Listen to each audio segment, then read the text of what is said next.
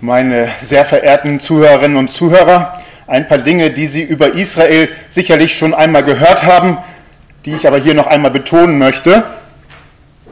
Israel stellt tagtäglich seine Überlegenheit als Besatzungsmacht demonstrativ zur Schau, indem es palästinensische Häuser zerstört, palästinensischen Grund und Boden beschlagnahmt, die Palästinenser demütigt und ihnen unmenschliches Leid zufügt. All das ereignet sich vor diesem Hintergrund. Unter den modernen Staaten ist Israel nicht etwa deshalb eine Sonderstellung, weil es ein jüdischer Staat ist, den irgendwer den Juden missgönnen würde, Klammer auf, wie die eher paranoiden Anhänger Israels behaupten, Klammer zu, sondern weil es ein jüdischer Staat ist, in dem sich eine Volksgruppe, eben die jüdische, über die anderen erhoben hat, obwohl heute für einen solchen Staat eigentlich kein Platz mehr ist. Wie ist diese israelische Brutalität und Sonderrolle zu erklären? Folgendermaßen. Hier müssen Sie ganz besonders zuhören, denn diese Zeilen erschließen sich nicht so einfach. Unter den Gründern Israels waren viele Juden, die vor dem Nationalsozialismus aus Europa nach Palästina geflohen waren und deshalb nicht einfach Zionisten waren, sondern die oft nach traumatischen Erfahrungen, viele hatten nächste Verwandte in den nationalsozialistischen Vernichtungslagern verloren, die Gründung eines jüdischen Staates als existenzielle, überlebensnotwendige Forderung betrachteten, die aus dem Genozid den die Nazis an Europas Juden verübt hatten, ein unbestreitbares Recht, ein unbestreitbares Recht auf Palästina ableiteten und zu Kompromissen mit anderen Ansprüchen nicht bereit waren.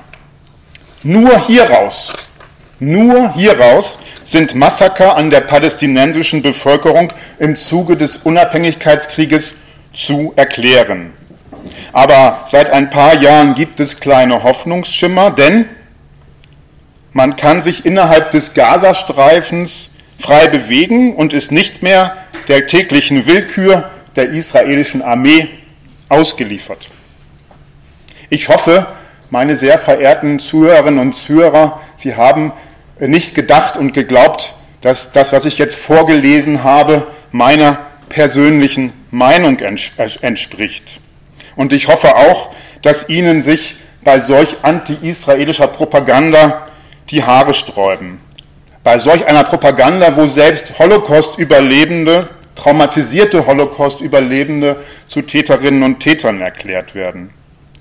Andererseits wäre dieses Haarsträuben ein Zeichen dafür, dass die deutsche Schulpädagogik an ihnen gescheitert wäre oder dass sie das Glück der frühen Geburt haben. Denn alle Zeilen, die ich vorgelesen habe, finden sich in aktuellen Schulbüchern, mithilfe derer sich Kinder und Jugendliche hierzulande ihrer Meinung über Israel und den israelisch-palästinensischen Konflikt bilden sollen. Das Zitat über die Holocaust-Überlebenden stammt aus dem Buch Horizonte 12 das ist ein Buch des äh, Westermann Verlages. Ich komme gleich nochmal auf die Verlage, Schulbuchverlage zu sprechen. Also Horizonte 12. Wer ist der Autor dieser Zeilen? Das ist Dr. Alfred Schlicht. Zu der Zeit, als er diesen Schulbuchbeitrag geschrieben hat, war Dr. Alfred Schlicht Mitarbeiter des Auswärtigen Amtes.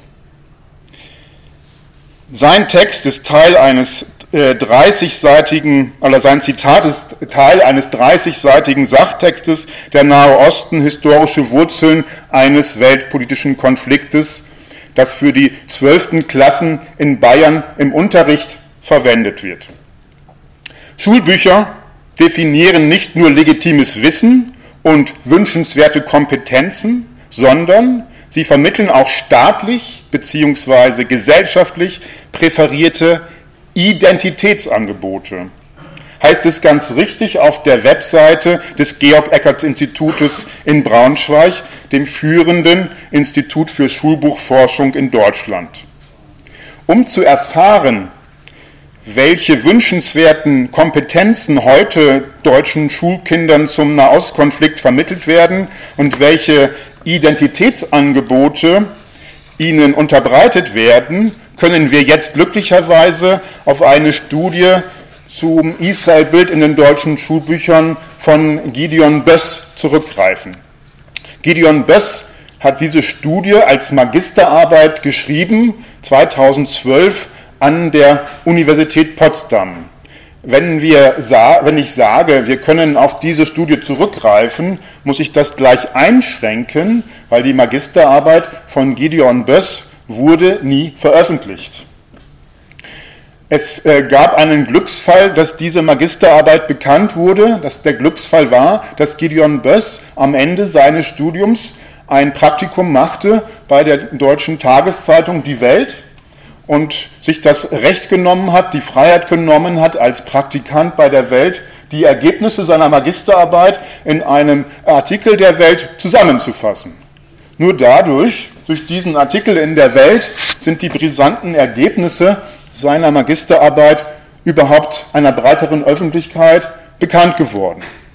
Aber so, so, sofort nachdem dieser Weltartikel erschienen ist, im Jahre 2012, äh, kam es sofort zu kritischen Beiträgen, vor allen Dingen von kritischen äh, Beiträgen der Schulbuchverlage, die äh, diese Arbeit in Frage gestellt haben und sie hatten dabei ein Hauptargument, um die wissenschaftliche Reputation, Ernsthaftigkeit von Gideon Böss in Frage zu stellen. Das war das Argument, Gideon Böss hätte in seiner Magisterarbeit nicht zwischen den Sachtexten und den Quellentexten unterschieden und die anti-israelischen Aussagen, die würden sich ja nur in den Quellentexten finden und die Sachtexte seien ausgewogen, ausgewogen und ähm, ähm, wie nennt man das, multidisziplinär? Nein, also, also es gibt diese Multiperspektivität in diesen Sachtexten. Ja, das ist so ein Stichwort, was immer wieder fällt, das, was wichtig ist für die Schulbuchtexte, dass sie alle Perspektiven äh, auf diesen Konflikt berücksichtigen.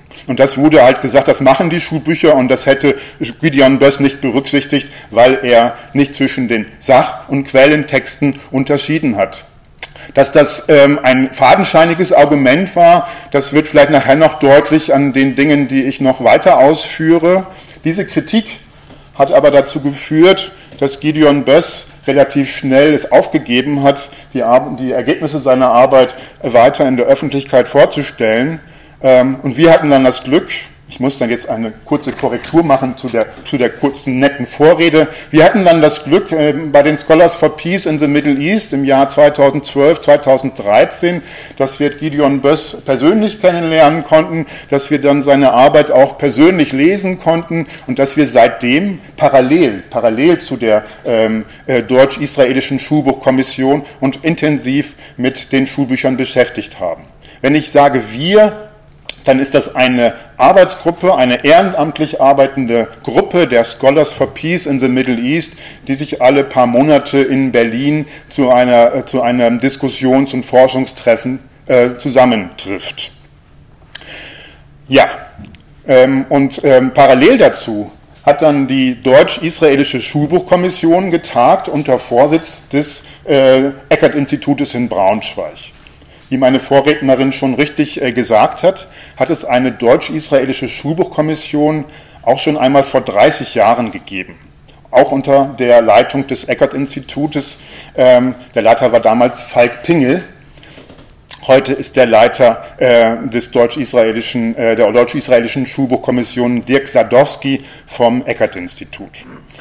Diese, diese Schulbuchkommission von vor 30 Jahren hat vor 30 Jahren festgestellt, dass das Israel-Bild in den Schulbüchern sehr äh, unsachlich ist, dass da sehr viele historische Fakten fehlen und hat vor allen Dingen kritisiert, dass die israelische Zivilgesellschaft in den Schulbüchern äh, nahezu vollkommen ausgespart wird. Wenn ich Zivilgesellschaft sage, dann bedeutet das alles, was außerhalb des kriegerischen Konfliktes sich in Israel ereignet. Zum Beispiel das Leben von Jugendlichen im Kindergarten, in, von Kindern im Kindergarten, von Jugendlichen in der Schule, bei Partys, die, die, die homosexuellen Szene in Tel Aviv, ähm, die, die Wirtschaftsszene in Israel, ähm, all das, was, was den israelischen Staat eben auch sehr stark ausmacht, ähm, was außerhalb des Konfliktes passiert, all das wird in den Schulbüchern nicht benannt.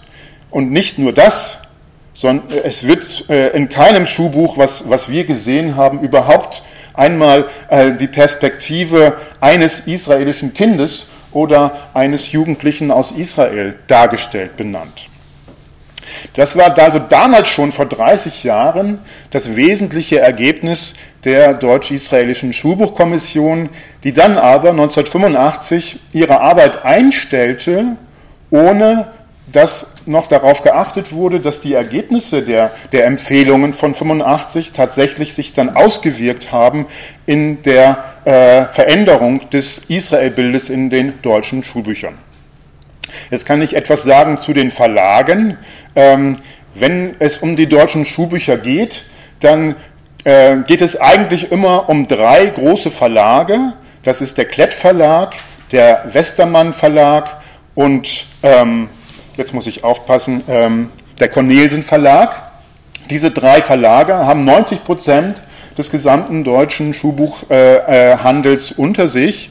Der Westermann Verlag ist ein Zusammenschluss von mehreren Verlagen. Dazu gehört auch der Schrödel Verlag, der Schöning Verlag, der Diesterweg Verlag, den Sie kennen über äh, viele Schulatlanten. Ähm, all das gehört zum Westermann Verlag. Das heißt, wenn es darum geht, äh, das Israel-Bild in den Schulbüchern zu verändern, dann geht es darum, gegenüber diesen drei Verlagen aktiv zu werden. So, Jetzt habe ich erzählt, was die deutsch-israelische Schulbuchkommission vor 30 Jahren für ein Ergebnis hatte. Jetzt komme ich zu den Ergebnissen der Schulbuchkommission von 2015. Also diese Kommission äh, tat sich wieder zusammen nach mehr als 30, nach 30 Jahren, etwa 30 Jahren, ähm, und setzte sich zusammen aus äh, israelischen und deutschen Wissenschaftlern, wo wir ja erstmal das, den Eindruck bekommen, dass auch Israelis einen Einblick bekommen haben in die deutschen Schulbücher. Das war aber leider nicht der Fall, weil die israelischen Expertinnen und Experten, die in der deutsch-israelischen Schulbuchkommission sitzen, ähm, haben sich ausschließlich mit dem Deutschlandbild in den israelischen Schulbüchern beschäftigt. Ja, Dazu, da kam es dann zum Beispiel zu dem Schluss, dass äh, in Israel immer noch eben der Schwerpunkt in der Darstellung Deutschlands auf den Nationalsozialismus liegt, dass die Nachkriegszeit, dass die, äh, dass die deutsche Wiedervereinigung zu kurz kommt. Solche Dinge haben also die israelischen Experten in der deutsch-israelischen Schulbuchkommission festgestellt. Wozu, zu welchem Ergebnis sind die deutschen Experten gekommen, die sich mit dem Israel-Bild in den deutschen Schulbüchern beschäftigt haben? Zu dem Ergebnis, das wir vor 30 Jahren auch schon hatten. Nämlich, dass die israelische Zivilgesellschaft in den Schulbüchern nicht vorkommt.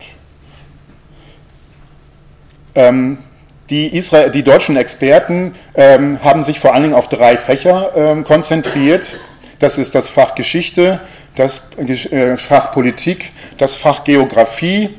In dem Fach Geografie wurde es an einzelnen Stellen etwas konkreter bei der Vorstellung der deutsch-israelischen Schulbuchempfehlungen letztes Jahr im Juni im Auswärtigen Amt. Da ging es zum Beispiel darum, um die Wasserfrage, dass also in den Geografiebüchern immer auch dieses Thema, dass Israel den Palästinensern Wasser äh, raubt, äh, vorkommt und dass das eben zu kritisieren ist. Also da wurde es einmal konk äh, konkreter. Ansonsten sind die deutsch-israelischen Schulbuchempfehlungen leider, das muss ich so sagen, sehr unkonkret. Ähm, sie geben einen Überblick, Sie kommen zu diesem Hauptergebnis, dass die Zivilgesellschaft nicht vorkommt, dass es äh, problematische Bilder und Karikaturen, Darstellungen gibt, aber leider geht die deutsch-israelische Schulbuchkommission auf kein einziges Buch konkret ein. Und sie kommt zum Beispiel zu dem Schluss, dass die bayerischen Schulbücher vorbildhaft sind, weil in Bayern die Texte über den äh, israelisch-palästinensischen Konflikt besonders ausführlich sind. Der letzte Teil der, äh, des Satzes ist richtig. Also in Bayern sind diese Darstellungen wirklich äh, besonders ausführlich. Das hat damit zu tun, dass Bayern das einzige Bundesland ist, in dem die Darstellung des israelisch-palästinensischen Konfliktes im Curricula, das heißt im Lehrplan, vorgeschrieben ist. Das einzige Land. In allen anderen Bundesländern ist es nicht vorgeschrieben, dass über Israel und Palästina in den Schulbüchern, in den Schulen überhaupt im Unterricht gesprochen wird.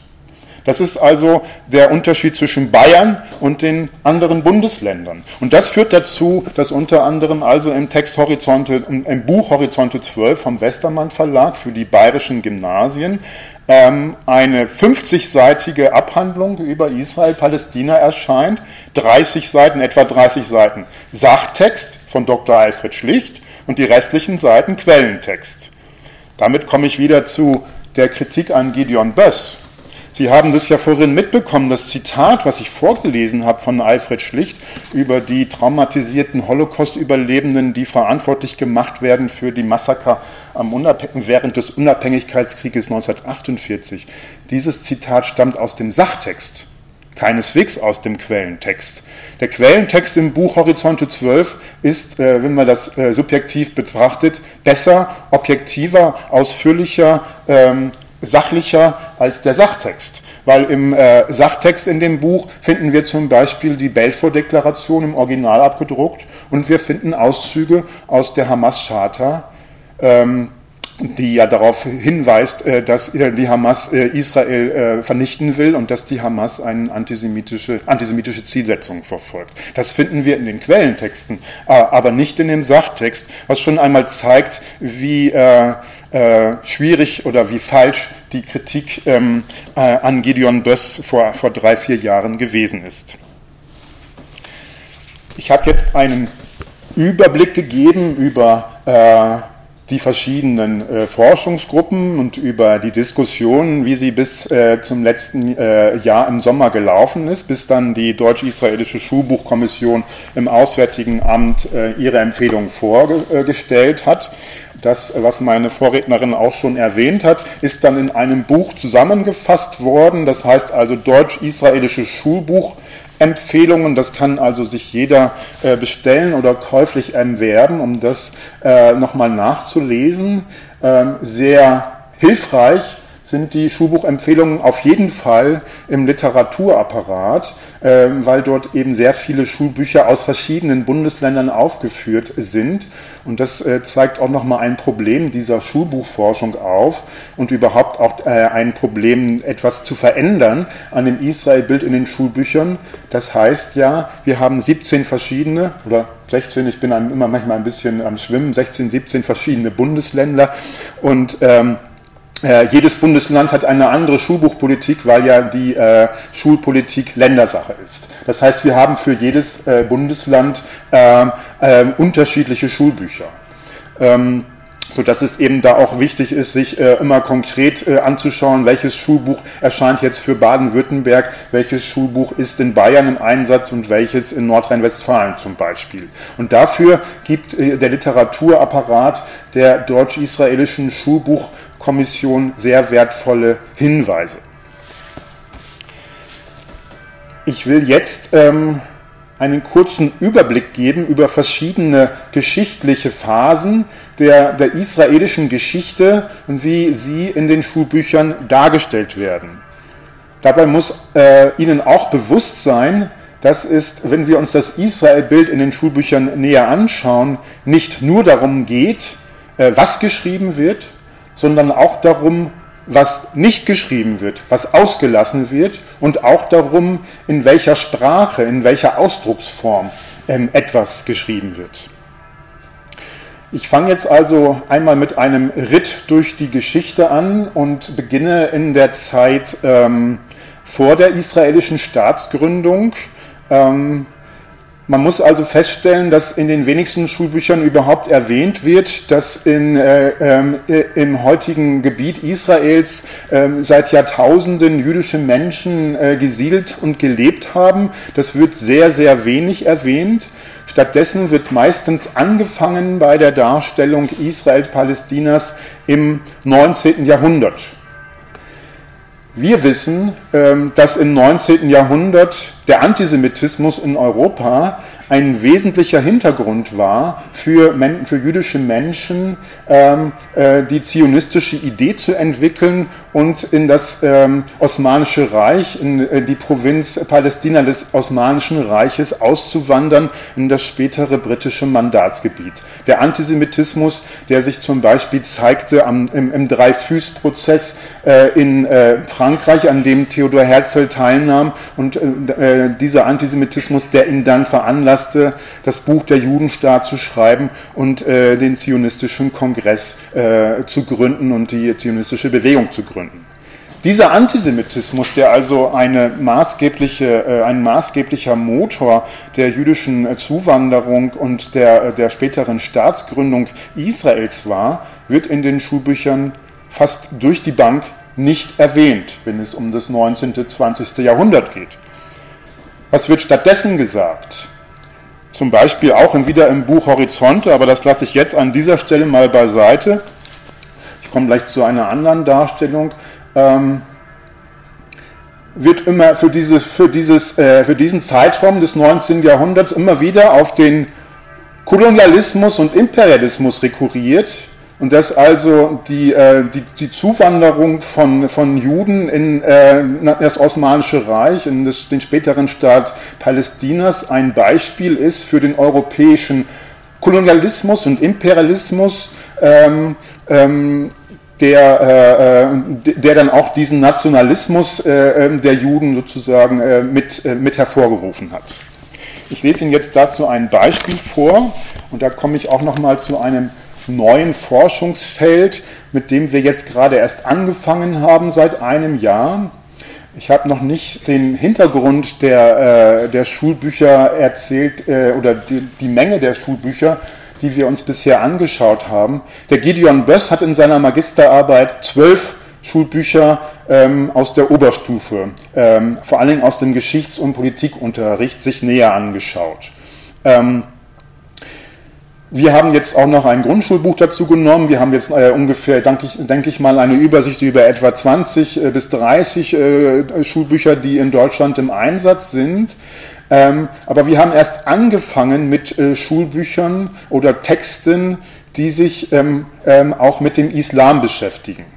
Sie wissen alle, dass vor zwei Jahren im antisemitischen Sommer äh, 2014 also sehr viele äh, Jugendliche auf deutschen Straßen waren mit Parolen wie Juden, Juden ins Gas ähm, oder Jude, Jude, feiges Schwein, komm heraus und kämpf allein. Ähm, alles Jugendliche, junge Menschen, die hier in Deutschland äh, zur Schule gehen.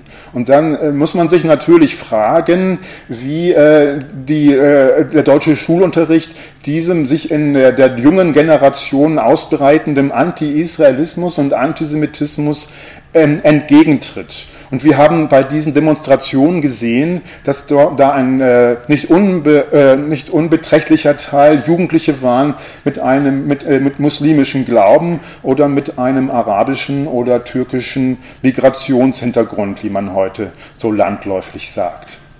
Das heißt, es ist auch sehr wichtig, äh, wenn es um Israel und Palästina geht, sich anzuschauen, was in deutschen Schulen über den Islam gelehrt wird und wie in diesem Kontext ähm, auf Israel und Palästina eingegangen wird. Und dabei ist sehr aufschlussreich diese Broschüre, die ich jetzt hier mal hochhalte und auch gleich herumgeben kann. Diese Broschüre kommt vom Schöning Verlag, ist bundesweit im Einsatz. Schöning gehört, wie gesagt, zum Westermann Verlag. Und diese Broschüre hat den Titel Die islamische Welt auf der Suche nach einem Platz in die Moderne. Es geht also jetzt hier nicht um Religionsunterricht, sondern es geht darum, ähm, allen Schülerinnen und Schülern, also auch Schülern mit christlichem oder jüdischem oder atheistischem Hintergrund, zu vermitteln, in welchem Verhältnis sich der Islam zur modernen Welt, ähm, zu Europa betrachtet. Ähm, und sehr aufschlussreich und interessant ist, diese Broschüre hat etwa 80 Seiten und etwa ein Fünftel, das heißt 15 bis 20 Seiten dieser Broschüre beschäftigen, beschäftigen, sie sich, beschäftigen sich mit Israel-Palästina. was ja sehr ungewöhnlich ist, weil das ist ein sehr kleiner Staat und wenn man, wenn man sich darüber äh, Gedanken macht, was man alles über den Islam äh, vermitteln und berichten kann, dann ist das schon sehr ungewöhnlich, dass Israel-Palästina da so einen breiten Raum einnimmt. Jetzt komme ich also zu dieser Phase der, des 19. und 20. Jahrhunderts, wie das in dieser Broschüre dargestellt wird.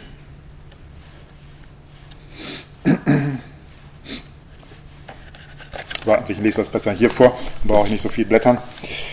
Ich habe nämlich hier in der Broschüre, die Sie nachher mitnehmen können, auch einen Beitrag über den Islamunterricht oder über äh, diese, äh, diese Broschüren, wo es um den Islam geht.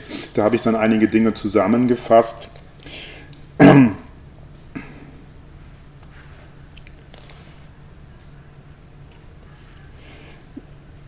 Während des 19. Jahrhunderts wird das umkämpfte Gebiet als Palästina bezeichnet, obwohl es historisch nie unter diesem Namen ähm, existierte. Wörtlich heißt es, ein letzter Akt des europäischen Kolonialismus war schließlich in den Augen vieler Muslime die Gründung des Staates Israel 1948 in Palästina.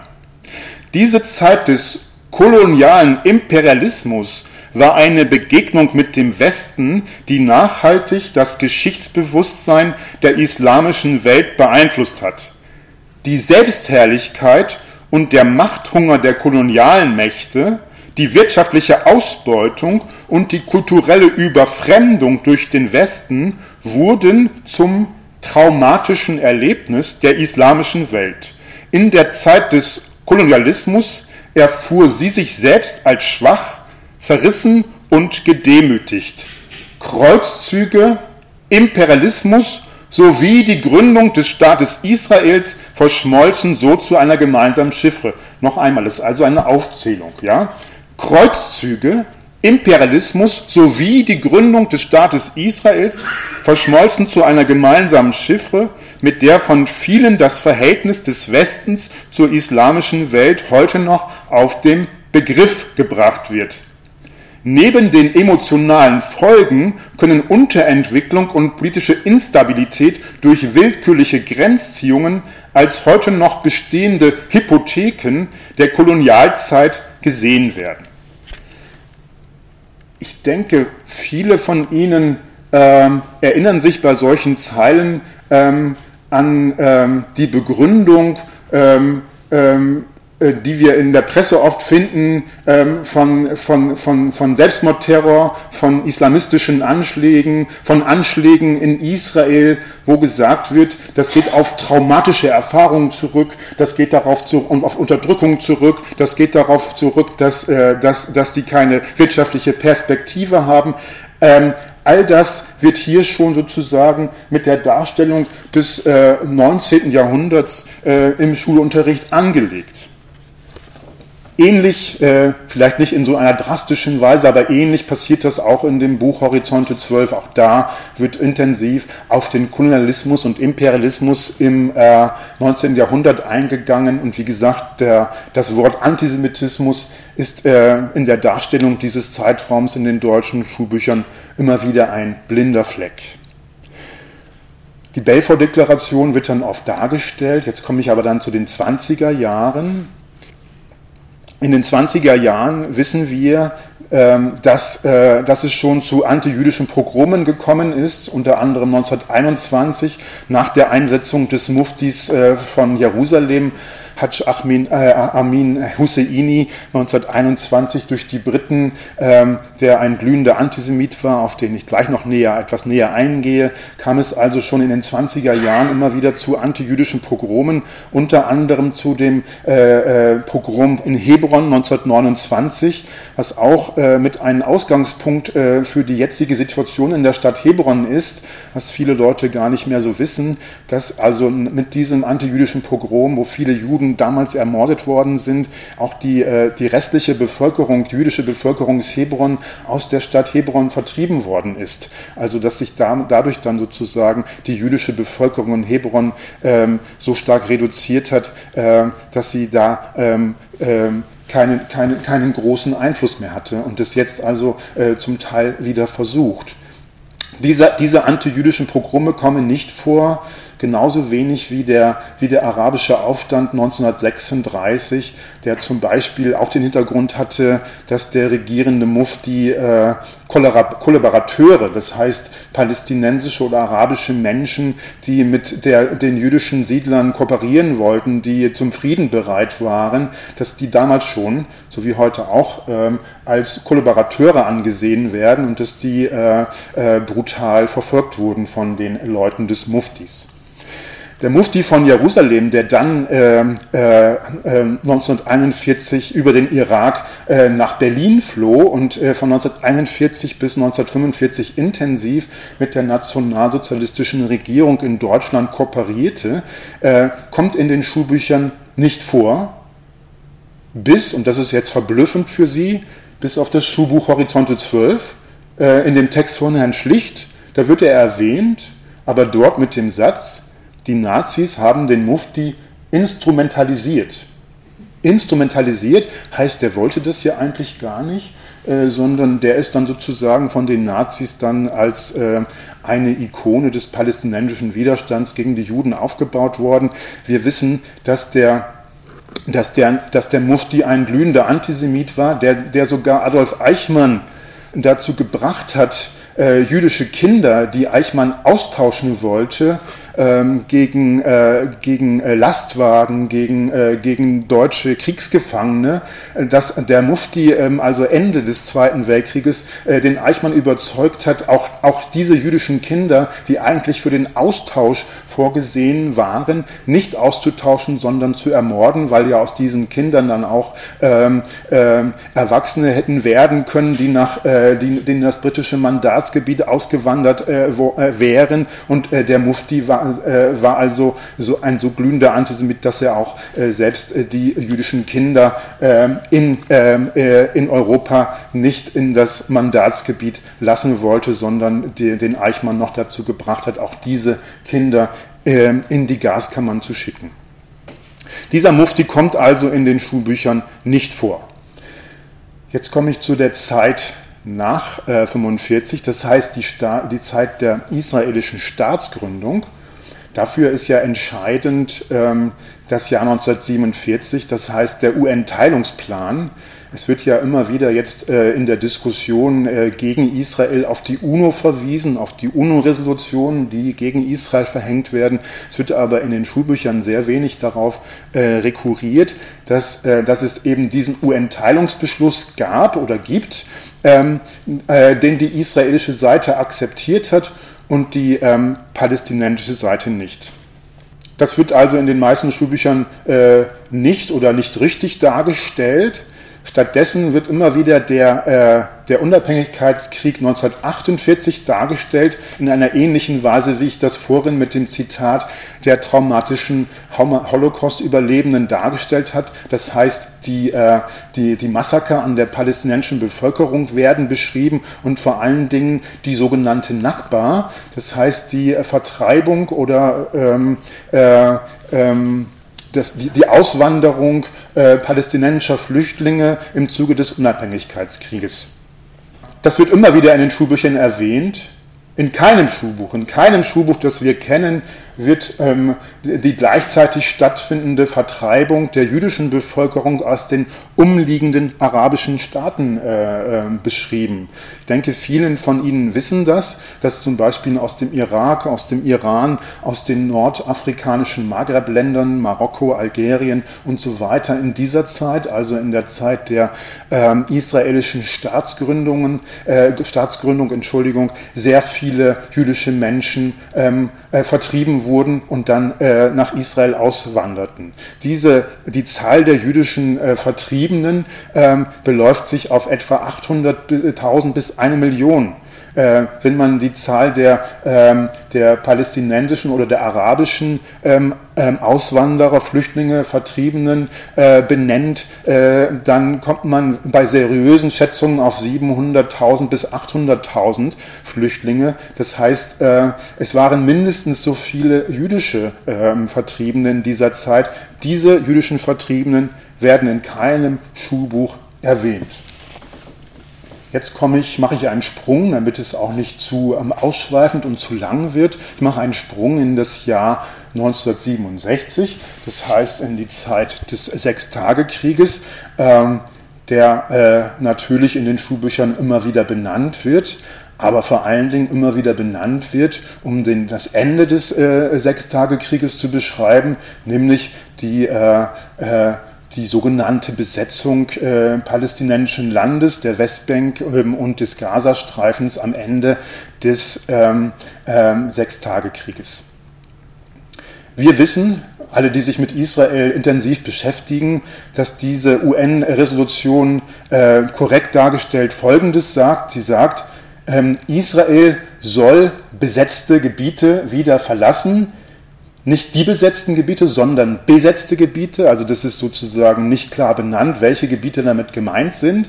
Und es wird gesagt, Israel soll besetzte Gebiete wieder verlassen im Gegenzug zu Frieden, zu der, zur Sicherheit und zu der Anerkennung des israelischen Existenzrechts. Nach dem Sechstagekrieg trafen sich aber die arabischen Regierungschefs in Khartoum um sich auf die drei Neins von Khartoum einzuschwören. Das heißt Nein zum Frieden mit Israel, Nein zu Verhandlungen mit Israel und Nein zur Anerkennung ähm, ähm, eines israelischen Staates. Diese drei Neins von Khartoum werden in keinem Schulbuch erwähnt und auch nicht eben diese diese, äh, diese äh, äh Seiten der UN-Resolution 242, die eben auch ähm, diese Bedingungen äh, darstellen, Frieden, äh, Anerkennung der Sicherheit und Anerkennung des Existenzrechts Israels, die kommen in den Schulbüchern meistens nicht vor und wenn, dann vielleicht einmal richtig in den Quellentexten, in den Sachtexten, ähm, dann viel weniger und viel weniger korrekt. Das, was wir Ende der 60er Jahre auch äh, äh, gesehen haben, ähm, wenn wir damals schon lebten oder wenn wir uns äh, heute Geschichtsbücher anschauen, ist der Beginn äh, des palästinensischen Terrors Ende der 60er Jahre mit den Flugzeugentführungen, mit Geiselnahmen, der dann hier in Deutschland kulminierte im Olympia-Attentat von 1972 in München. Jetzt möchte ich nochmal ein Zitat vortragen.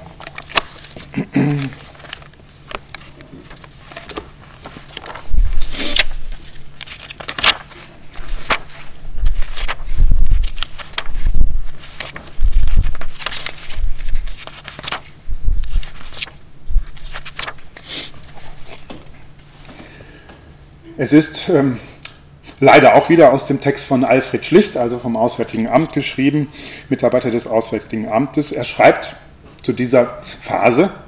Schon 1957 war von einigen palästinensischen Studenten unter der Führung von Yassir Arafat, der später zum Führer der Palästinenser schlechthin werden sollte, die Fatah als Bewegung zur nationalen Befreiung Palästinas gegründet worden.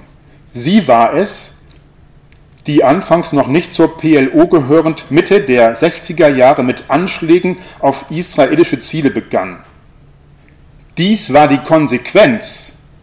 Dies war die Konsequenz, die die Palästinenser aus der erfolglosen Rhetorik der arabischen Staaten zogen, durch die sie ihre Anliegen nicht wirkungsvoll und glaubwürdig vertreten waren, sowie, dies war die Konsequenz der palästinensische Terror, sowie aus der Unaufrichtigkeit Israels der Unaufrichtigkeit Israels. Es schien an der Zeit, es schien an der Zeit, dass die Palästinenser ihre Sache in die eigene Hand nahmen. Die PLO und vor allem die Fatah traten ins Rampenlicht der Weltöffentlichkeit. Yassir Arafat wurde zum Führer der Palästinenser. Die palästinensischen Organisationen beschränkten sich nicht auf Anschläge. Sie beschränkten sich nicht auf Anschläge, die israelische äh, Ziele betrafen, sondern sie verübten auch, wie gesagt, die Sprache ist auch wichtig, sie verübten auch spektakuläre Attentate. Spektakulär. Die äh, spektakuläre Attentate im internationalen Kontext. Das aufsehendste, erregendste Attentat war eine Geiselnahme bei den Olympischen Spielen in München 1972, als eine palästinensische Terrorgruppe einen Teil der israelischen Olympiamannschaft in ihre Gewalt brachte. Dass sie sie umgebracht haben, steht nicht drin. Genau. Das war alles. Es steht nicht drin, dass sie sie umgebracht haben. Es steht aber auch nicht drin, äh, wie die deutsche Politik damals versagt hat, dass die, Geisel, äh, dass die Geiselbefreiung in Fürstenfeldbruck gescheitert ist und dass Willy Brandt äh, kurz, kurze Zeit äh, später ähm, die palästinensischen Attentäter ähm, als deutscher Kanzler wieder freigelassen hat und wieder halt ausfliegen lassen. All das äh, wird in keinem einzigen Schulbuch erwähnt.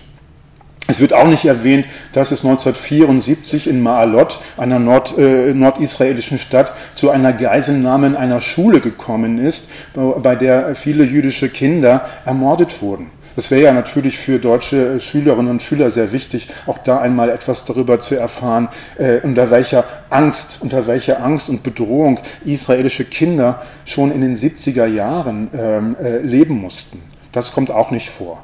Ähm, ebenso wenig kommt äh, die, äh, äh, die Flugzeugentführung von Entebbe 1976 vor, wo ja erstmals auch deutsche Terroristen ähm, an der Trennung, an der Selektion von äh, israelischen, jüdischen und äh, nicht-israelischen äh, Flugzeugpassagieren be beteiligt waren. Das kommt nicht vor. Stattdessen kommt in den Schulbüchern dann immer wieder vor ähm, die, die Friedensbemühungen der 80er und der 90er Jahre. Ähm, das heißt also der, äh, äh, der Friedensvertrag zwischen äh, Menachem Begin und äh, äh, dem äh, ägyptischen Präsidenten Sadat 1978 und dann eben die Oslo-Verhandlungen seit 1990. Ähm, aber bevor ich jetzt in die äh, nähere Gegenwart komme, also damit dann nachher nochmal meinen geschichtlichen äh, äh, Überblick äh, fortsetze, will ich jetzt noch auf ein Schulbuch etwas näher eingehen, ähm, was auch nochmal ein paar dieser Phasen, die ich gerade erwähnt habe, äh, noch einmal wieder aufnimmt. Und das ist das Schulbuch Lollipop. Ähm, wir können mal eben die Zeit, dass ich ein bisschen suche, nutzen, dass ich das, das schon mal rumgebe. Das ist also. Äh, vielleicht auch die Broschüre schon mal. Das können wir auch machen, ja. Dass, dass wir also schon mal die Broschüre mit, der, mit dem Islamunterricht rumgeben. Nachher gebe ich auch noch mal das Lollipop-Buch rum. Ich kann jetzt auch schon mal das Buch Horizonte rumgeben. Dann haben Sie zwischendurch immer auch schon ein bisschen was zum Schauen und zum Blättern. Das kann auch mit. So. Ähm, so, jetzt also das Buch Lollipop. Das Buch Lollipop ist ein im, äh, im gesamten Bundesgebiet äh, äh, verbreitetes Schulbuch und es ist eben verblüffenderweise ein Schulbuch für die Grundschule. Und noch verblüffender ist, dass es kein Schulbuch ist für den Politik- oder Geschichtsunterricht, den gibt es ja in der Grundschule auch gar nicht, aber man könnte ja das auch im Sachunterricht darstellen. Aber auch das ist nicht der Fall. Das Buch Lollipop ist im Deutschunterricht ähm, im Einsatz. Im Deutschunterricht für die dritte und vierte Klasse. Das ist also ein Lesebuch. Und dieses Lesebuch ist sehr populär, auch unter fortschrittlichen Lehrern, weil es sich unter anderem auch mit Rassismus beschäftigt oder mit Fremdenfeindlichkeit. Ähm, das heißt, ähm, es ist also auch gerade jetzt im Zuge der zunehmenden äh, Migration und der äh, Flüchtlinge, die nach Deutschland kommen, ähm, ein Buch, was den Kindern nahebringt, äh, wie wichtig und wie richtig es ist, sich mit Fremden, mit Zugewanderten zu verstehen, da tolerant zu sein und ihnen, sich, sich ihnen anzunähern. deswegen ist dieses Buch Lollipop unter anderem sehr beliebt. Ähm, und wir sind auf dieses Buch nicht gekommen über die Deutsch-Israelische Schulbuchkommission und auch nicht über die Magisterarbeit von Gideon Böss, sondern da deswegen, weil, weil eine Großmutter, äh, deren Enkelkind in äh, Berlin in der Grundschule ist, äh, Teil unserer Forschungsgruppe der Scholars for Peace in the Middle East in Berlin war. Und die hat uns also dieses Grundschulbuch mitgebracht und das haben wir dann äh, uns angeschaut und dann haben wir ähm, die Seiten gefunden, die ich jetzt hier ähm, am Beamer Ihnen zeigen kann. Äh, es sind in diesem Buch Lollipop zwei Seiten. Zwei Seiten. Da haben wir auf der einen Seite äh, diese Seite, die ist überschrieben mit die Zeitschrift Geolino berichtet, die Mauer von Mascha die Mauer von Mascha, genau, danke, äh, zu Hause zwischen Beton und Stacheldraht. Ich zeige Ihnen jetzt aber auch schon mal die zweite Seite, damit Sie so einen Überblick haben. Das ist ein Interview, das lese ich gleich noch vor, mit einem palästinensischen Mädchen. Und das ist das aus dem Lehrerhandbuch, das äh, erwähne ich dann auch noch. Und das ist auch was aus dem Lehrerhandbuch. Und das ist ein Sachtext. Der Sachtext findet sich auch auf der, ähm, auf der zweiten Seite. So, jetzt habe ich mich weggeklickt. Ja, ich, ich, ich, wollte wieder zurück. Ja. Äh, ich erzähle ruhig weiter. Ähm, also, der, der erste Text, die Mauer von Mascha, stellt die Lebenssituation eines palästinensischen Jungen dar, der heißt Yitzhak, äh, die Lebenssituation dieses palästinensischen Jungen angesichts des Baus des israelischen Sicherheitszaunes ähm, ähm, wann wurde der Zaun gebaut? Ich glaube 2002, 2003 wurde das angefangen. Das heißt, ähm, als der palästinensische äh, Selbstmordterror seine Hochphase hatte in der zweiten Intifada, begann der Bau des Sicherheitszaunes. Ähm, ähm und ähm, äh, darüber, über diesen Sicherheitszaun handelt der Text, die Mauer von Mascha.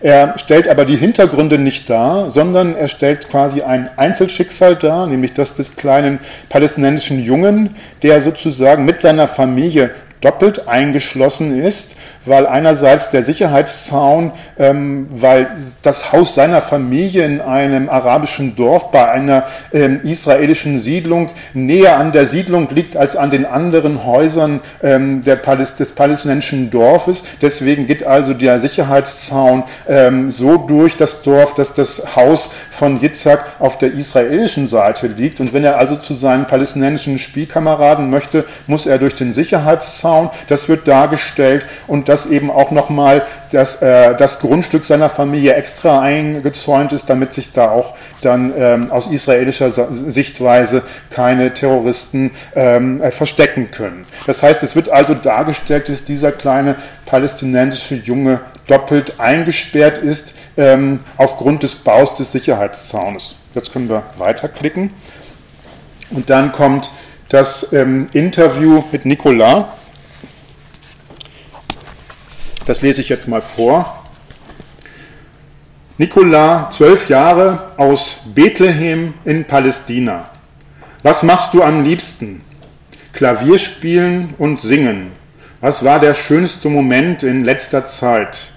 Als ich mit dem Schulchor auf dem großen Krippenplatz in Bethlehem gesungen habe. Was hat dir nicht gefallen? Die neue Trennungsmauer zwischen Bethlehem und Jerusalem. Wovon hast du zuletzt geträumt?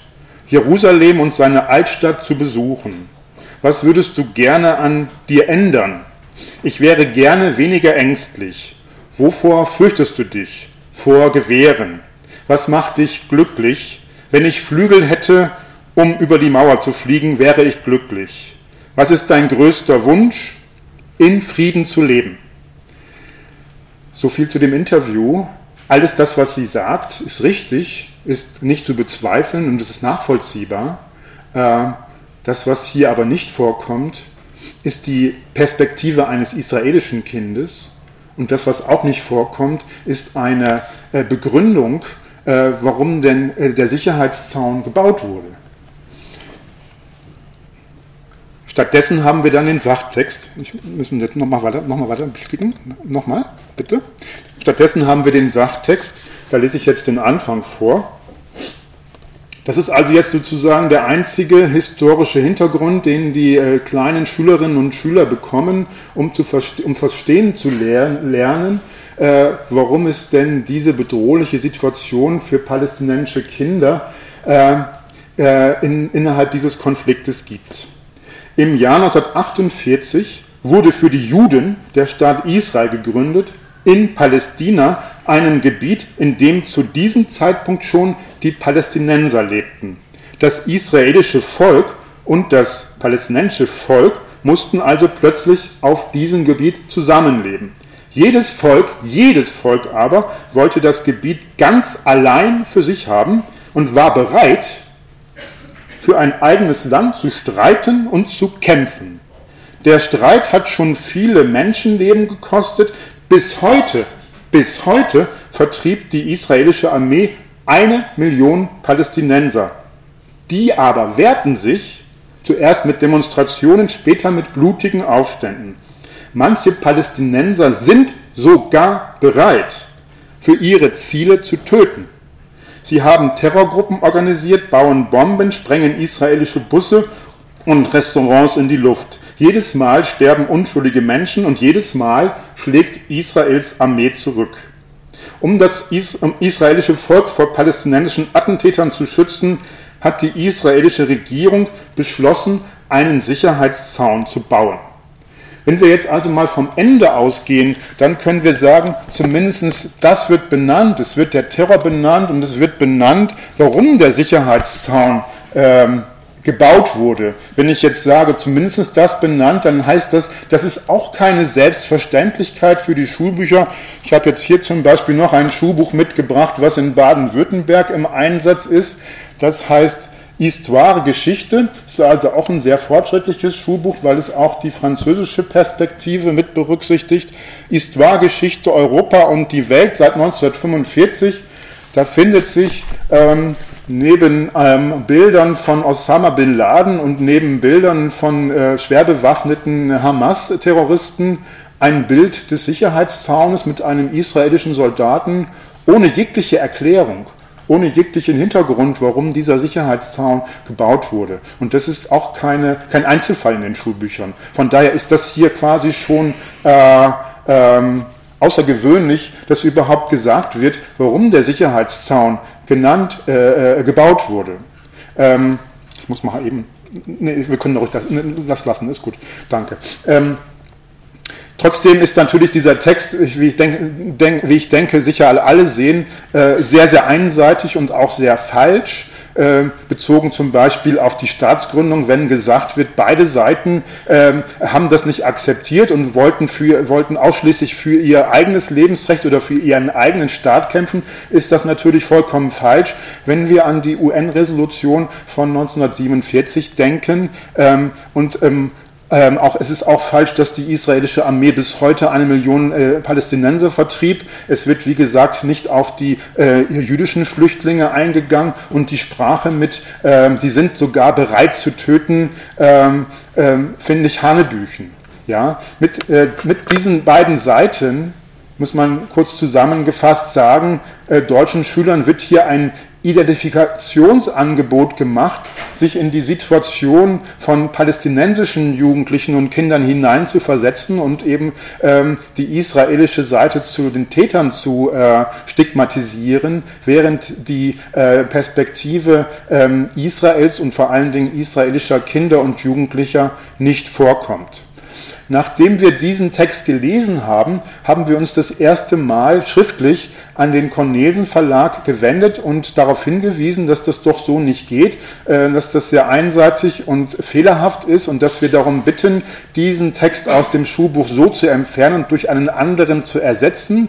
Daraufhin haben wir dann die Antwort bekommen, dass, äh, dass es ihnen leid tut, dass das Ganze unter einer sehr stark emotional aufgeheizten Situation entstanden ist, nämlich in der Situation, als der Sicherheitszaun gebaut worden ist, also 2003, 2004, wo es dann auch noch zum Libanonkrieg gekommen ist. Also das sei eine emotional aufgeheizte Situation gewesen. Damit wurde also ähm, das Autorenteam oder der Schulbuchautor hier dann ähm, ähm, entschuldigt.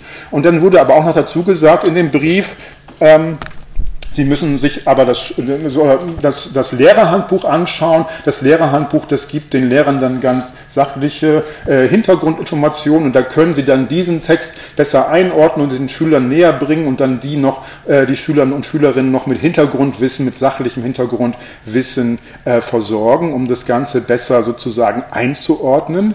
Dann haben wir uns das Lehrerhandbuch auch noch bestellt und im Lehrerhandbuch haben wir dann Folgendes gefunden, was Sie jetzt da sehen. Nikola 12 aus Bethlehem in Palästina. Markiere auf der Landstraße die beiden Städte, auf der Landkarte, Entschuldigung, Bethlehem und Jerusalem und dann klebe einen Pappstreifen als Mauer zwischen die beiden Städte.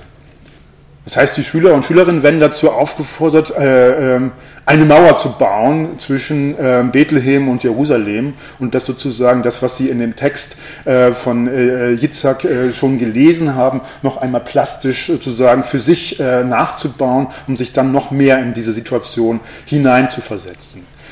Das hat uns dann dazu gebracht, noch einmal einen Brief zu schreiben an den Cornelsen Verlag und zu sagen, das geht doch jetzt wohl gar nicht. Das Buch muss wirklich so äh, aus dem Schulunterricht, das muss man durch einen anderen Text ersetzen. Dann haben wir das Antwortschreiben bekommen, das war vor etwa zweieinhalb Jahren. Ja, ähm, es tut uns leid, wir werden das ersetzen. Wir werden uns mit einer jüdischen Grundschule in Berlin zusammentun, mit dem Lehrerkollegium und dann einen anderen Text schreiben. Also, wir haben also dann die Antwort bekommen, ähm, es, wird, äh, es wird ein neuer Text geschrieben, das war vor zweieinhalb Jahren, dann haben wir zwei Jahre nichts gehört. Letztes Jahr, kurz bevor die Schulbuchkommission ihre Empfehlungen äh, veröffentlicht hat, haben wir uns wieder an den Cornelsen Verlag gewendet, um zu fragen, was jetzt daraus geworden ist. Und wir haben dann äh, die Antwort bekommen, dass es jetzt also tatsächlich einen neuen Text gibt in diesem Schulbuch, ähm, den Sie jetzt hier sehen aufgrund der fortgeschrittenen Zeit, vielleicht können wir in der Diskussion noch darauf eingehen, werde ich das jetzt nicht vorlesen. Sie sehen jetzt also aber vor allen Dingen ein israelisches Mädchen. Der, der historische Text ist immer noch sehr unzureichend, äh, äh, um das vorsichtig zu beschreiben, aber wir haben hier jetzt immerhin ein israelisches Mädchen. Das heißt, wir haben hier erstmals ein israelisches Kind äh, in, äh, in, einem deutschen Schulbuch, was uns vorliegt, ähm, abgebildet und auch deren, deren Perspektive abgebildet. Das ist also ein, äh, ein Erfolg gewesen. Nur am Ende dieses Briefes hat uns der Cornelsen Verlag mitgeteilt, dass dieses Buch Lollipop nicht mehr neu aufgelegt wird. Das heißt, es war sozusagen ein, ein Sisyphus-Erfolg. Wir wissen jetzt auch noch immer nicht, äh, was sozusagen anstelle. Es gibt dieses Lollipop-Buch in dieser neuen Auflage, in einer kleinen Auflage, was unter anderem in Berlin äh, in der Geschäfts-, im Geschäft vom Cornelsen Verlag in einem der hintersten Regale steht. Äh, es, gibt, es gibt es also tatsächlich, aber es ist also nicht langfristig im Unterricht, weil es nicht mehr aufgelegt wird. Ich habe noch nicht äh, die Geschichtsphase ab 2000 dargestellt. Die Geschichtsphase ab 2000 ist ja entscheidend wegen der zweiten Intifada, die im Jahr 2000 ausgebrochen ist oder ausgelöst wurde, noch unter Yasser Arafat. Wir wissen, äh, dass Arafat in diesem Jahr die Friedensverhandlungen äh, in Camp David verlassen hat, die er geführt hat mit Bill Clinton und Ehud Barak, wo die israelische Seite den weitestgehenden Vorschlag gemacht hat, einen palästinensischen Staat ähm, äh, äh, auszurufen, zu genehmigen, ähm, der äh, äh, der mindestens 90 Prozent der heutigen Westbank und des Gazastreifens umfasst hätte und dazu noch weitere Ausgleichsgebiete im noch heutigen israelischen Staatsgebiet. Arafat hat diese Verhandlungen verlassen und ähm, hat dann die zweite Intifada ausgerufen. Wenn wir aber nach den Hintergründen für die zweite Intifada in den Schulbüchern suchen, dann finden wir darauf da nur den Tempelbergbesuch von Ariel Sharon im September 2000, der sozusagen dann der Auslöser gewesen ist, weil das als eine große, Provokation, eine große Provokation war der palästinensischen und der muslimischen Seite, dass ein israelischer Politiker den Tempelberg besucht hat und dass deswegen also das dann als Reaktion äh, ähm, erfolgte, dass die äh, äh, äh palästinensische Seite die zweite Intifada ausgerufen hat. So unzureichend ist es in den Schulbüchern. Was auch nicht vorkommt in keinem einzigen Schulbuch ist äh, die Bedrohung durch den Iran, die ja nicht ähm, erst aktuell anfängt, sondern schon äh, unter der Regierungszeit spätestens von Ahmadinejad, wenn nicht schon unter Khomeini, der ja auch schon den Al-Quds-Tag ausgerufen hat, der jetzt auch jedes Jahr in Europa ähm, begangen wird, äh, wo also Menschen auf die Straße gehen, äh, vor allem mit iranischem Hintergrund, die äh, für die Vernichtung des Staates Israels eintreten. All diese äh, Bedrohungsszenarien kommen in den Schulbüchern nicht vor. Eine faire Beurteilung Israels findet in deutschen Schulbüchern nicht statt. Außer Siedlern, orthodoxen Juden und Soldaten werden keine der vielfältigen Facetten des Landes gezeigt. Es fehlt jeder Hinweis darauf, dass Israel Teil der westlichen Wertegemeinschaft und eine liberale Demokratie ist, die von antisemitischen Terrorgruppen und Regierungen bekämpft wird welche sich den Tod aller Juden zum Ziel gesetzt haben. Und während die jüdische Geschichte in den Schulbüchern ausschließlich eine Opfergeschichte ist, das heißt also die Geschichte in Europa während des Holocaust, während des Nationalsozialismus, ist die israelische Geschichte eine Tätergeschichte. Das eklatante Beispiel des Unterrichtsmagazins von Spiegel und Lett das ich jetzt nicht näher eingegangen bin, verdeutlicht die Notwendigkeit, israelfeindliche Lehrmaterialien aus den Klassenzimmern zu entfernen und durch Darstellungen, die ein wahrheitsgetreues Bild des Nahostkonfliktes zeichnen, zu ersetzen. Mit ihren falschen, unzureichenden und tendenziösen Darstellungen des Nahostkonfliktes tragen Schulbuchverlage mit ihren Büchern, Schulen, die diese verwenden, und Kultusminister, die diese zu verantworten haben, eine erhebliche Mitschuld daran, dass es erhebliche und wachsende Vorurteile und Ressentiments gegenüber Israel in der jungen deutschen Generation gibt. Das Wort Jude ist auf deutschen Schulhöfen zu einem verbreiteten Schimpfwort geworden. Nicht nur bei Schülern mit arabischem Migrationshintergrund gelten Juden als dreckig, betrügerisch und geldgierig und Juden als größte Gefahr für den Weltfrieden. Es besteht die Gefahr, dass sich diese Vorurteile zu einer generellen Ablehnung von Juden und in einem gefährlichen Antisemitismus ausweiten. Um dem Antisemitismus und Anti-Israelismus in den Communities der Jugendlichen entgegenzutreten, dürfen Lehrer nicht zurückschrecken, konfliktreiche Inhalte wie die Geschichte und die Gegenwart des Nahostkonfliktes im Unterricht zu behandeln. Greifen Sie dabei aber auf die vorhandenen Schulbücher zurück, werden sich die Ressentiments und Vorurteile und die Verteuflung Israels in den Köpfen weiter verstärken. Deshalb ist eine radikale und umfassende Veränderung der Vermittlung des Israelbildes in den deutschen Schulen unerlässlich. Wie es aussieht, sind jedoch die Schulbuchverlage und auch die Kultus- und Bildungsministerien dazu nicht bereit. Vielen Dank für Ihre Aufmerksamkeit.